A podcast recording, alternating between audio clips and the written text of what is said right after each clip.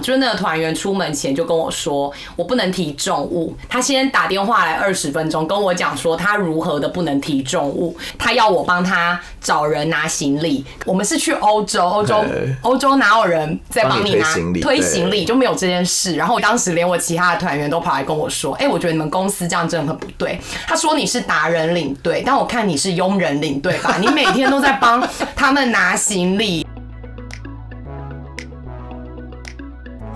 一个住过四大洲的女子，一个被旅游耽误的马拉松男子。大家好，我是阿拉，我是布西，欢迎来到布拉讲路边摊。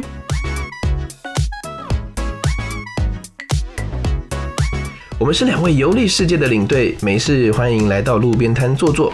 听听我们分享世界各地的爆笑感人故事。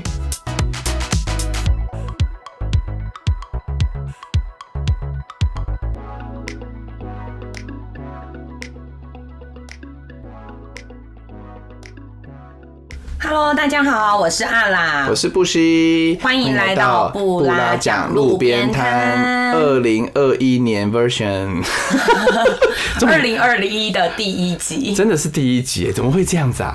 时间过得好快哦，这已经成立第二年了吗？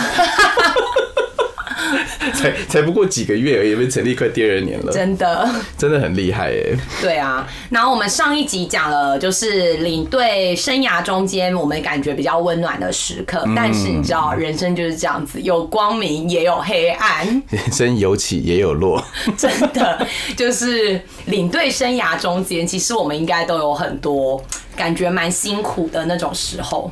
对，我觉得其实说真的，因为我们今天呢，就是虽然是二零二一年开春的第一集，但是呢，我们今天想要来跟各位聊聊，我们觉得带团生涯中最孤独的时刻。对，而且对，真的是辛苦的时候其实蛮多的，而且因为很多人只看到领队光鲜亮丽的一面，但是像因为我自己是女生，而且我刚开始带团的时候，其实当时候就是就根本还没三十岁，然后。最常在机场，就是很多人就会一看到我，他第一句话就会问我说：“哎、你你几岁啊？”然后就是会问说：“那你去过这个国家几次？”你知道就很尴尬，就是 他们真的很爱问这个问题，很爱问这个问题我真想知道说，请问一下，我去过几次有什么意关系吗？对啊、然后我想说，呃，不管我去过几次，你知道你都没去过，所以我还是比你懂好吗？但是真的就很多人会很会问这个问题，所以我当时刚开始带团的时候，就是因为年纪，然后我觉得因为性别，然后其实我觉得在一开始的时候有蛮多蛮辛苦的地哎、方。我觉得其实带团团来说，我觉得男生女生其实真的有差别。你有没有因为因为是女生的领队，然后受过什么样子的，就是比较不好的事情？我刚开始带团的时候，我觉得因为真的比较菜啦，然后加上当时候我觉得因为呃年纪小，然后可能也不大懂得说遇到一些你不大喜欢的状况，你要怎么样去处理。所以其实我刚带团的头两年，我还蛮常遇到就是有团员性骚扰。真的假的？他们他们？的性骚扰不是那种说动呃动手动脚，我觉得倒不至于，因为大部分的人都是跟老婆啊什么的，就是出来。但我真的遇过那种就是大哥哦，就是可以当我爸年纪的那种人，他还看着我跟我说：“哦，你知道我女儿就是跟你年纪差不多。”然后他一整个团上，我们常见十天，他都每天跟我讲黄色笑话，然后、哎、这个不好吧？讲黄色笑话对，然后就是他都讲一讲，他自己就笑得很开心，然后什么的。然后我我觉得我那个时候真的是因为年纪也比较小，所以我一开始的时候我是真的我我会有点愣在那边，我会不知道我要。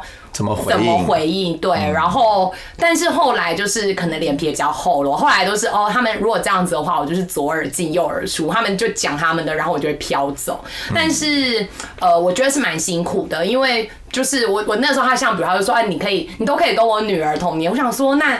你能想象说你女儿在工作的时候遇到一个大叔这样跟他讲这些东西，这样合理吗？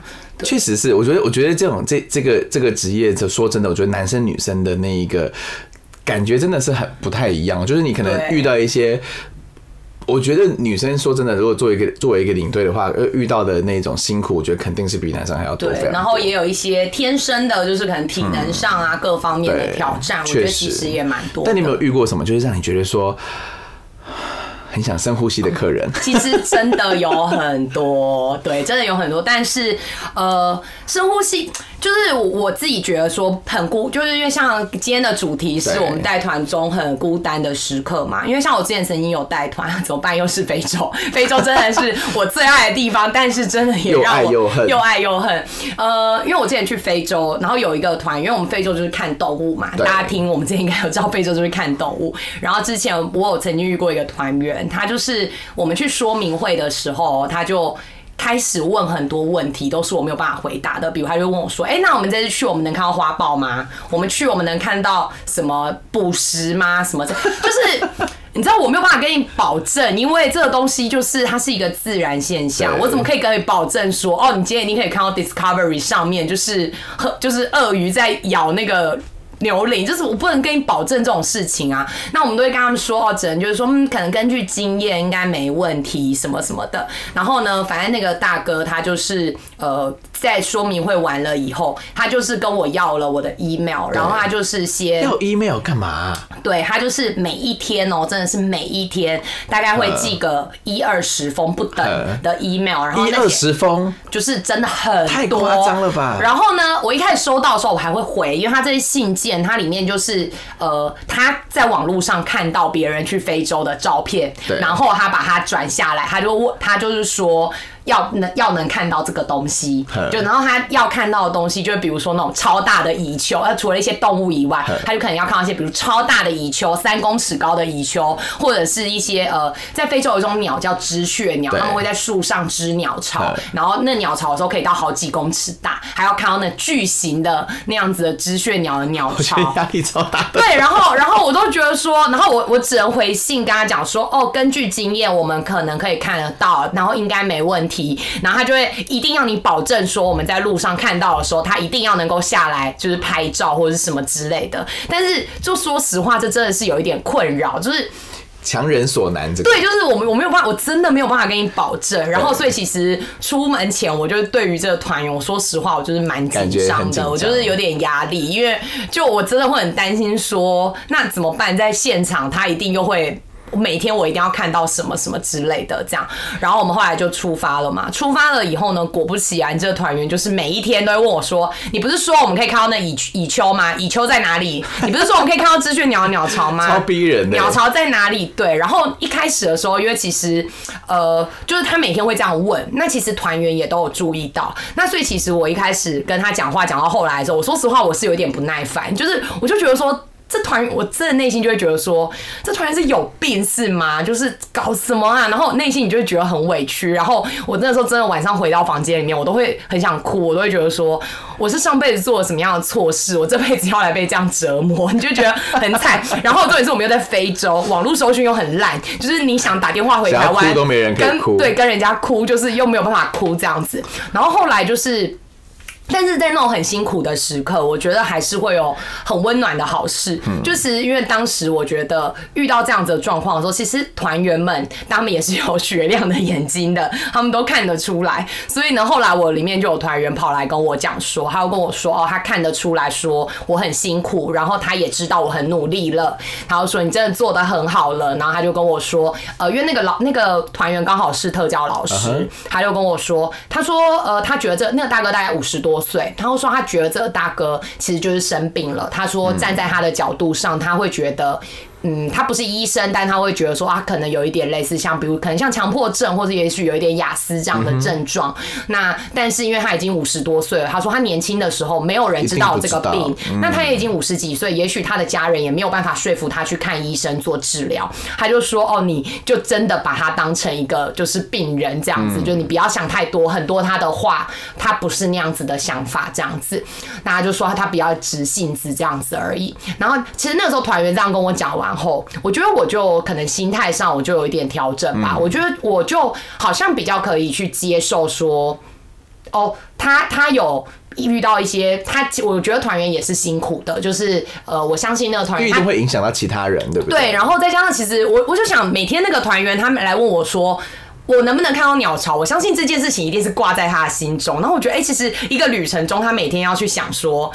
有没有鸟？有没有鸟巢？有没有蚁丘？有没有鸟巢？花豹什么时候出现？我觉得，哎，其实他的旅程，哎，就也蛮累的，也很担心。他其实也很辛苦。所以后来，其实我觉得我转化了想法了以后，我就是对那个团员，我觉得就是可能讲话的口气啊，然后还有就是应对的方式也有一点改变。然后隔了两三天，我的那个就是特教老师的团员他跑来跟我说，他说：“我觉得你做非常非常的好，我觉得就是你现在对待他的方式完全不一样，而且你没有让他影响到你的心情。”但是我觉得在那个过程中，说实话是很辛苦的，因为呃，出去旅游那么长的时间，然后是因为你没办法选择团员嘛，我没有办法选择团员，而且其实我自己也没有跟那样子的人相处过，可能私底下相处的经验。其实我觉得在那个时刻，有时候你很想求援，可是你也没有办法求援，而且你也不知道你要跟。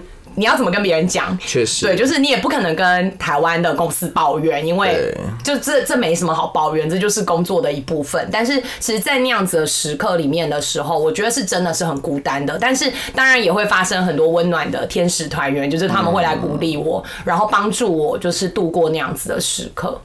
这真的是会让人家觉得很心力交瘁耶，因为说真的，在非洲那个地方，大家都知道它是一个这么这么广大的地方，然后你就在一个大草原正中间的一个小饭店里面，然后你真的很无助，我很无助，然后就是真的就是我们说，就是我觉得这这种时刻最惨，就是说有时候你你你知道人在工作中，你常常有时候遇到一些事情，其实你抱怨抱怨讲跟别人讲了就算了，可是这种事后你又偏偏你人又在非洲，网络真的是很烂，你又没有办法跟谁。就是抱怨，就变成你只能把所有的这些辛苦，或者是你觉得委屈的地方，真的只能就是自己吞下去。但我很在意一件事情，哎，你们最后有看到以秋吗？啊，有看到以秋，有看到以秋，三公尺吗？哎，有，他有没有拿尺量？他没有拿尺量。哎，三公尺真的很高，我没看过，哎，有三公尺是两层楼，哎。一层楼啦，一层楼超过一层楼哎，我家才二点六公尺而已。有有有三公尺有啊，两三公尺，好想看哦。很多地方都有，从来没有看过。有有有有有，好酷哦。对，但你应该有很多像这样子的时刻吧？我觉得哦，我觉得我真的遇过蛮多蛮奇妙的客人，但是我觉得我印象中，我永远遇过这么多人里面，我就会永远呢都会记得两个人，这两个我这辈子应该忘不了。就是我有一次去摩洛哥的时候啊，那时候一带团，然后。就是大家都是我比较本来就认识的客人这样子，然后有一个一个奶奶，她是一个人来这样子，我特别注意她，因为我觉得很特别，是她七十几岁，可是她是一个人，然后住单人房，然后但是她跟我一样都姓肖嘛这样子，所以我就想说啊，那感觉真的是很不错，我们同姓的，所以感觉有可以有很多互相交流这样子。然后呢，那个时候呢，第一天的时候，他就跟我说。因为他是住单人房这样子，那当然很多房间单人房跟双人房就会分开嘛。对，而且房型有时候可能也不大一样。他第一天问我说。我就去查房的时候，他问我说：“为什么你要把我放在这个房间？”我就说：“呃，这房间有什么问题吗？”他说：“为什么我离大家这么远？”我说：“哦，因为他们就是把单人房跟双房分开这样子。”然后他就说：“而且这房间窗户不能关呢。”然后呢，我就过去说：“哦，真的？那我帮你看一下。”这样就过去看。然后他的房间，我想说：“哎，这就是关好好的，还是没有不能关啊？”这样子。结果呢，他就说：“你看，他就因为那个你知道他那种锁，就是你只要手吐下去，它就会开的那一种。”就是就是我知道，就是摩洛哥很多，就是比较老式的那种，对，都是就是你只要用力吐，它就会可以。开的嘛，但是如果你没有去吐那个槽的话，它其实就是锁着的这样子。然后我就说哦，这个你不可以这样用力吐，你这样用力吐的话呢，它就是会开，所以你就是轻轻的这样，你发现哎，其实就不会开这样。他就说就是会开，他就一直一直开，一直开给我看这样。可是我开都打不开，他开都打得开，这样就是还算是神力女超人，也是有个神力 神力女婆婆，也有可能这样。后来呢，我想说好，就是既然这样子，我也请人来修，我就站在那边这样子陪他这样修了一个多小时。但是那个人就是跟我说这个没有坏，我说。我也知道没有坏，但是你必须要修给他看这样子。OK，他就修修修修修修完之后呢，我就想想说啊，奶奶，那你还有没有什么事情？怎么怎么样？这样就他就开始跟我讲他家里的事情。他就想说哦，就是我女儿怎么样怎么样，我儿子怎么样怎么样。你知道他们真的很棒很优秀，他们在美国，然后就是怎么样这样子。然后我就在旁边一边跟他聊天，一边就是就在听他聊天。我想说啊，因为我是奶奶养大的嘛，所以我就想说啊，就是可以听奶奶讲话，我觉得是一个很好的事情。这样就这样坐下来，这样跟他听听听听听，就这样。我们知道我们讲到他大哭。哭，他就说啊，就是我家怎么样讲，开始给他讲很多人生的故事这样子，然后我就跟着他一起哭，然后我那时候想说啊，真的是你看带团的第一天晚上就跟奶奶这样互相敞开心房，真的太棒了这样子，然后我就觉得很就觉得啊，就是第一天这样，对，就觉得很温暖。结果呢，就是没想到这是一个错错误的开始。第二天开始哦，他每一天。他的房间都会有一些很特别的问题，比如说呢，他就会问我说，第二天他问我说，为什么我房间只有一条毛巾？嗯，因为单人啊，因为你住单人房啊。他说我以前住都是两条毛巾，我第一次住一条毛巾的。我说哦，那可能就是就是那帮我再多拿一条给你。说没关系，不用不用，一条就一条。然后呢，隔天早上的时候啊，每一个团都过来跟我讲说，哎。他房间到底怎么了？我说怎么了嘛？他说他们问我每一个人房间有几条毛巾，然后他说两条，然后他们觉得他就会开始生气。他说你看吧，他就是骗人。然后我就想说。单人房就是一条毛巾啊，不然呢？后来呢？就是过了几天之后，就每一天都有一些小事情。然后真正的引发了这个爆点呢，就是在我们最后的时候，有一天，就是他住在一个我还给他最好的房间呢，就是那种有小客厅，然后有有房间的那种 suite 这样子。然后呢，他就问我说：“我去查房的时候，我就说，哎，那你有没有什么问题？”这样子，他就说：“我有问题，为什么我的房间只有一个垃圾桶？”我就说，要几个垃圾桶？呃，一般房间应该都只有一个垃圾桶吧，这样子，就是在在客厅有个垃圾桶。他就说没有，我跟你说，每一个房间都应该要两个垃圾桶这样子。我就说。哦，就他就这边这样骂我骂了一个小时这样子，最后呢，我们就去拿了我的房间乐童给他，然后他就就就好了这样子。那时候我就其实那段时间其实真的蛮辛苦，就是那几天都很辛苦这样。但是呢，直到回到台湾的时候，我觉得非常的精彩。就是呢，回到台湾的时候，那是我这辈子觉得 最孤独的时刻是回来以后，因为呢，就是那个那一团的业务就打给我，他就跟我说，他就说，哎，我是不是对小奶奶做了什么事情？这样我说怎么了吗？他就说，哦，因为你就是他说他客诉我这样子，我就说为。为什么要客诉我？你知道他说什么吗？他说，因为他吃素嘛。然后呢，在吃素的时候，在飞机上面这样子，因为我每一餐就是吃素的客人，我都会特别起来去问他说：“哎，你的素食怎么样？是不是还好吗？”这样子。然后呢，就是那一餐我就过去的时候，他看到我，他就这样，他就这样看着我，他就瞪着我这样子。我就说：“哎，怎么你素食还好吗？什么的这样子。”因为我有去跟那个空姐讲改那个位置嘛。后来呢，他就说。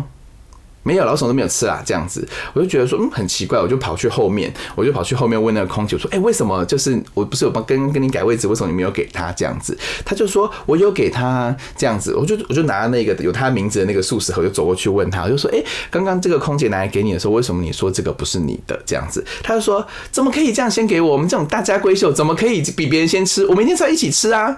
然后这样，哦，那后来他就吃了荤的那个。他到底是不是吃素？然后他客诉的理由是什么？他客诉的理由是说，他就说领队跟他说，他说我没有在飞机上没有吃到素食，因为领队跟我说吃素要多加五十块美金。然后我就想说，讲真的是，都是觉得，但其实我有类似的这种哎，我也我之前也曾经人生中有一次被客诉，然后我觉得也有一点类似这样，就是那个团员出门前就跟我说，我不能提重物，他先打电话来二十分钟跟我讲说他如何的不能提重物，那不能提重物这件事情，我觉得蛮微妙，就是你不能提重。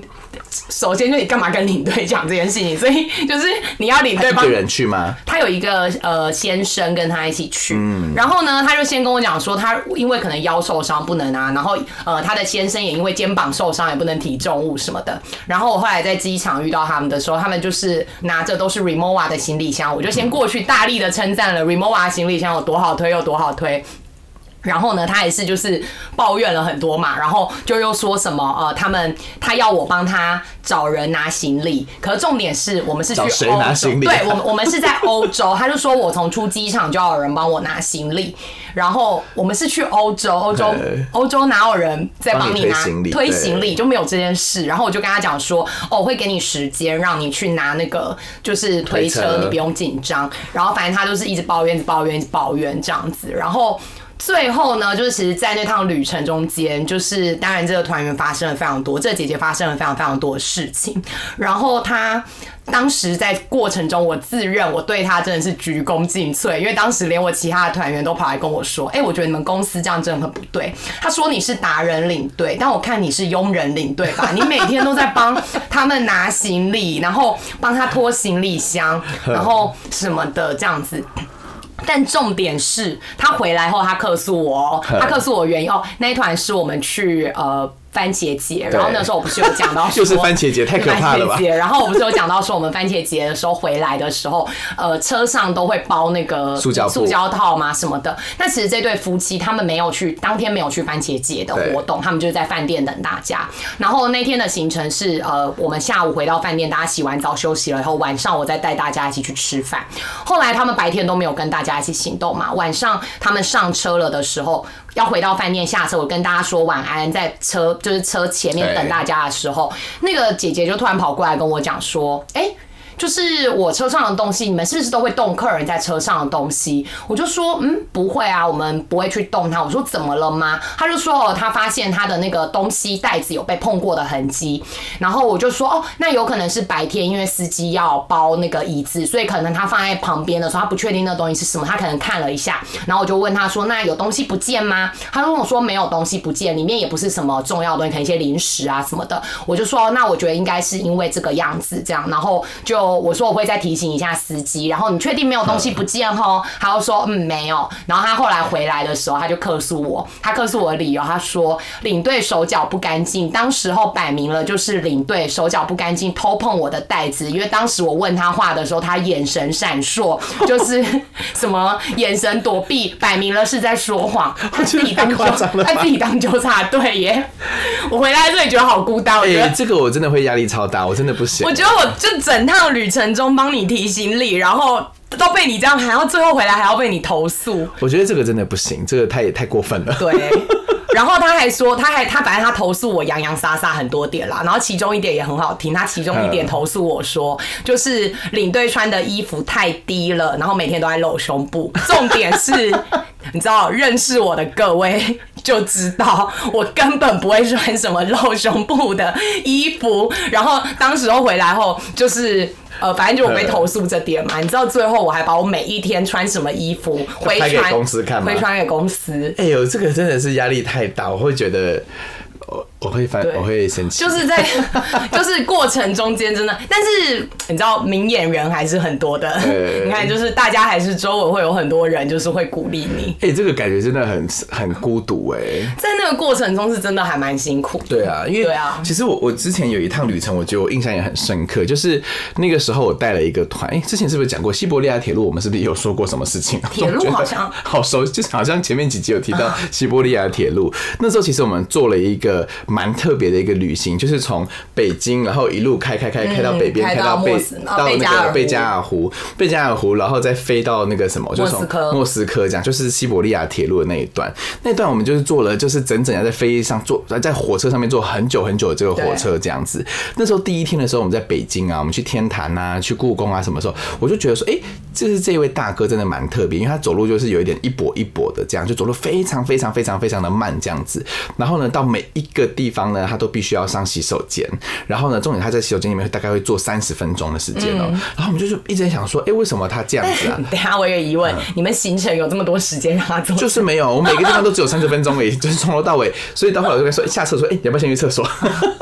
开玩笑，可是就是就是一第前面两天都不知道他发生什么事嘛，因为会担心。重点是你会担心说，对啊，因为如果像我这样，我也会不知道该怎么办，我也还没办法进南侧去找大哥到底怎么。然后你知道你又要赶火车，对，赶飞机，然后我心里就觉得很紧张，然后我就一直在那个门男厕嘛，就是说，哎，大哥大哥你好了吗？我们要走喽。他说好了好了，然后这样静默，然后过了五分钟之后说，大哥大哥你不是好了吗？你要出来了吗？他就说好了好了，然后又过了五分钟这样，我们真的每一个厕所都这样等，每一次下车他都会都是这样子。然后呢，就是一直就是后来到有一天的时候，我就因为他都会提这个很大的他的自己的公事包这样，因为其实大家都是上车，比如下车就只是十分钟去拍个照，他也要带着他的大公事包这样子。就有一天呢，就是我每次下来，因为他走路真的就是看起来像要跌倒这样，所以我都会帮他拿那个包包。有一天呢，就我的客人就跟他讲说：“哎，布西，你去看一下包包的装什么东西？为什么每次看就是都那么重？因为我帮他提了好几次，重到你会觉得说不可思议，你知道吗？”后来呢，我就说：“哎。”大哥，我可以看一下你包包里面有什么东西，这样子。他说没有什么，没有什么，这不是什么很重要的东西，这样子。我说啊，那不然这样子，还是你就把它放在车上，就不要每次都拿下来这样子。他说没有啊，就这样啊，你看啊，他就打开那包包给我看，在里面什么东西？水，十二瓶水。我说你下来十分钟，你带十二瓶水下来干嘛？他说我怕想要喝水啊。我说你为什么不带一瓶水呢？他就说我就怕嘛。然后我就说。好，后来呢，上车之后我就把他包包打开，就把水全部拿出来，就留了一两瓶在里面这样子。然后呢，他从此就拿着两瓶的这个，哎，就觉得好像 OK 这样。后来呢，我们就是赶火车啊，坐火车啊，干嘛，就是很多的这个很很复杂这样子。结果呢，后来就有一天呢，就是我们呢就是在那个什么莫斯科那天，我们就是坐了那个什么火车，要从那个圣彼得堡到莫斯科这样。然后那天下了大雨，倾盆大雨。这位大哥他从头到尾的每一天的行李都是我拿的这样子，而且他是一个人，他拿了一个三十二寸的大行李箱，跟两个小登机箱，跟一个后背包。可是他走路都走不好了，然后他就带了这些东西这样子。结果最后一天呢，就是要走回去，就是我们要回回台湾的时候，我就想说啊，就是隔明天我们要去坐飞机，如果这样子的话，一定不行。这样，那我一定要去。帮他整理一下他的行李，这样子，因为根据前面的守则，他的行李，他的公司包如果里面装了十二瓶水，那我觉得一定要去看他行李箱到底装了什么东西，怎么那么重这样子。后来呢，我就去，我就那天晚上呢，因为因为他可能有一点点呃生病，可是他可能自己不知道。对。因为那时候我们坐火车的时候，就是坐在那个什么那个西伯利亚铁路上面的时候啊，就是他坐着嘛，坐一坐坐一坐，他站起来的时候，他说啊，他要去厕所，他站起来的时候，他的椅子上全都是湿的这样子。哦。就他已经，就是他可能就是已不小心就是。有失禁的这个现象，这样子，所以呢，那时候我就会想说啊，那我一定要去帮他看。可是呢，因为他身上可能就是会味道比较重一点，这样，所以呢，那一天我就他他是自己一个他一个人去，而且他也是单人房，他就是一个人这样。所以呢，那一天呢，我就想说啊，那我要去帮他收一下，所以我就戴着口罩跟手手套，然后我就进去他的房间，携带手套真的很厉害，特别去买的。就是有点害怕，所以啊，就是安全这样子，所以呢，我就去帮他整理的时候，你知道，打开他的这个行李箱的时候，我真觉得非常的惊艳呢，太好看了，里面。里面我猜我猜泡面。没有泡面，垃圾袋就是垃圾袋装的衣服，他这他每件衣服都是垃圾袋一包一包一包一包这样子，然后呢，因为我就想说一定要把它整理好，他才可以拿比较少的东西嘛，这样子，就你知道还有。多夸张吗？它里面呢，就是我整理出来的水。刚刚讲手提袋有十二瓶，对不对？大行李箱里面呢，还有四大瓶的这个水，哦，它真的很 多很多的水。然后你猜带了几只雨伞？二十只。他带了十七只雨伞，在不同的地方，每一个包包里面都有四只到五只的雨伞。天然后你猜他戴了几顶帽子？就是那种鸭舌帽，他戴戴三十几顶鸭舌帽，各式的宫庙的这个帽子，还有 NASA 的，因为他以前在 NASA 工作。那他有颜色功吗？没有，他少了这一顶。对，然后你就想说，哇，真的很特别的一个人呢。然后就是说，原来我每天都在拿这些东西，还有至少你解密了。对，然后我就觉得哇，真的是好精彩哦。然后那时候就会觉得，说实话，我觉得蛮辛苦的，因为就是那个那个时候，你会觉得说。这个大哥他也很辛苦，因为他自己生病，他也没有办法。但是他又又他又就是，如果他没有这些东西，他又很没有安全感。这样，所以到最后呢，我觉得很温暖的，在这种孤独的时刻，最温暖的是，就是我的团员，其他的团员们，他们都会。为了体谅我，他们都会帮我一起帮他搬行李，这样就大家一起，因为上火车下火车那个真的很麻烦，真的。对，所以其实那个时候我就觉得说，在这种你知道莫斯科十二月多冷，在这种寒冷的莫斯科里面，就觉得说啊，真的是一个很很怎么讲啊，就是在寒冷的冬夜的时候，然后还有一群人，然后加上一起帮你，我觉得真的很不一样。因为我觉得其实呃，领队这个工作真的有很多。不为人知的辛苦的地方，其实不只是领队辛苦，我觉得旅行社的从业人员里面，包含业务啊，还有坐金，其实常常他们都会遇到很多像这样子辛苦的时刻，然后有时候你很难去跟别人讲，因为其实。你要说，我觉得我我有我其实也没有讨厌这些人，我也因为我在过程中就像我们刚刚讲的，其实你也会知道说这些人他们出来他也很辛苦，就他也如果他可以很轻松或是不去在意这些事情，我想他应该也想不去在意，可是真的没办法。对，但我还是就是希望就是这一些。就是如果自己本身呢，你自己真的认知到你自己自己，比如说你的呃生理上或者什么，就有一些问题的时候，我觉得这个时候其实不是说呃我们怎么想，而是说我觉得你为了自己的安全着想，你真的是应该要找一个朋友或者是一个人可以帮你，或者是说你呃怎么讲，就是。要让领队知道你有什么样的对。因为我觉得很多时候很多人他们可能不愿意跟领队讲，那领队其实我们其实也不知道我们要怎么帮助你。那很多时候我们变成只能在短短的时间里面，我们观察到会有一些状况的时候，我们只能很被动的去应应，我们可能也没有办法。事前去准备，或者是去了解说到底实际上他的需求是什么，对啊。但是其实在这些孤孤独的时刻跟辛苦的时候，就是还是会非常感谢，就是周有很多会会有很多很温暖的团员的帮忙，因为真的说实话，领队没有办法选择团员，旅行社没有办法选择客人，那其实跟团的团员他们也没有办法去选择同行的旅伴是谁，但是真的很多时候会觉得，哎、其实。很多人他们都非常愿意帮忙，然后也很体谅，非常感谢大家的支持跟鼓励。在这边呢，就是跟各位呼吁一下，如果说今天你家中的长辈很想要出去玩，但是我希望大家呢可以放下手边的工作，带着他们一起出去，不要让他们一个人出去，真的好。对，其实其实长辈，我我觉得这个真的不是说呃怎么样，但其实为了那些长辈安全也好，因为其实像我们自己在带团的过程中间，有时候特别遇到一个人来的长辈的时候，真的会很担心，因为。特别有那种自己一个人住的，就是你会不知道他晚上会不会在浴室里面跌倒，或者是怎么样。真的有时候像。比如自由活动时间的时候，我只要那种遇到那种一个人自己来的长辈，我都要千叮万嘱，我要确定他知道，等一下可以回来到集合的这个地点，因为你会很怕他迷路啊，很怕他中间遇到很多的状况。对对不过确实就是我们也不太确定说，哎、就是团员之间也不会确定说，哎、你会遇到什么样的团员，遇到什么样的呃一起去旅行的这个人这样。不过说真的，就是在这个时刻呢，就是希望我们还是每个人都有多一点点，就是包容性，然后去体谅。可能每一个人真的有很多成长背景，有很多不同的故事。对对啊，是的，我们这二零二一年开春会不会有点太太沉重？了一点吗？还是我们下一次应该要讲一些奇葩的好笑的客人？奇葩的也很好笑，奇对。葩的也很多。